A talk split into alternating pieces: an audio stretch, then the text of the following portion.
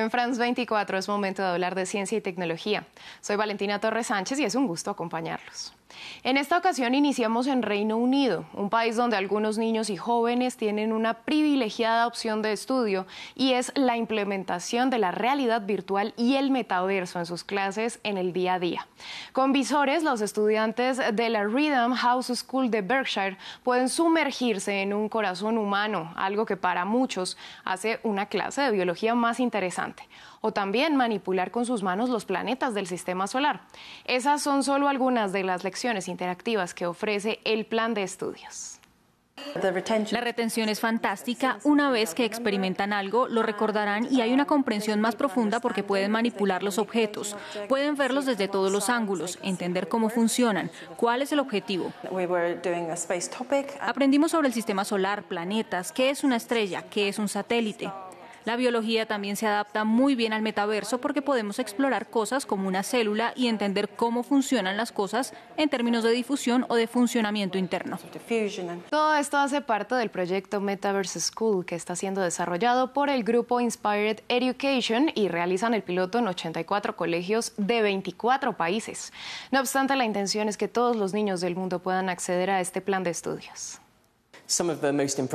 Algunas de las cosas más impresionantes que podemos hacer son experimentos que de otra manera serían imposibles o muy peligrosos en las clases. Por ejemplo, viajar al espacio exterior, pararnos en la superficie de la Luna, pero también podemos usarlo en materias como geografía para tener viajes instantáneos a otras partes del mundo. Lo usamos en historia para volver en el tiempo, experimentar cosas como durante la Segunda Guerra Mundial. Seguimos con temas de aprendizaje, pero esta vez vamos a conocer la aplicación AILEM, que fue premiada con el Premio Europeo Magno de la Juventud.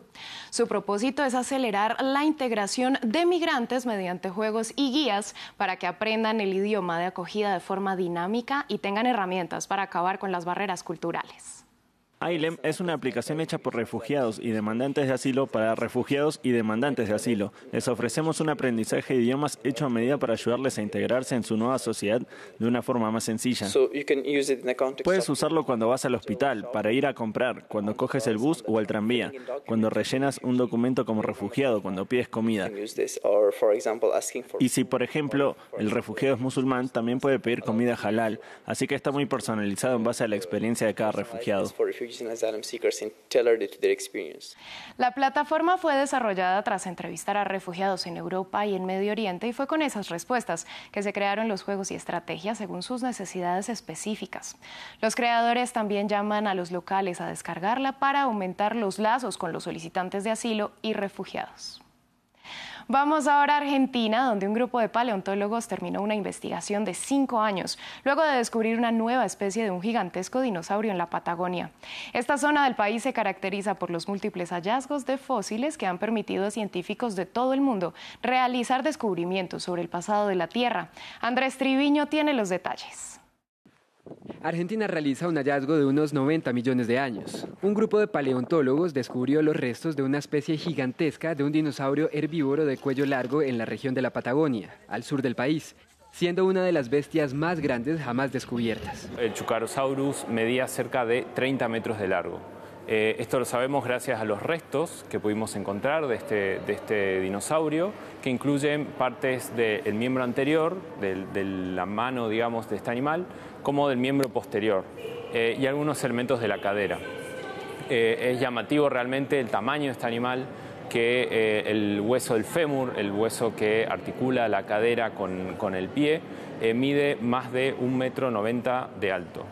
El hallazgo en la Reserva Natural Pueblo Blanco sucedió en 2018 y recientemente fue terminada la investigación paleontológica. Chucarosaurios diripienda significa lagarto fuerte y revuelto y habría vivido durante la época del Cretácico Superior junto a depredadores, peces y tortugas marinas.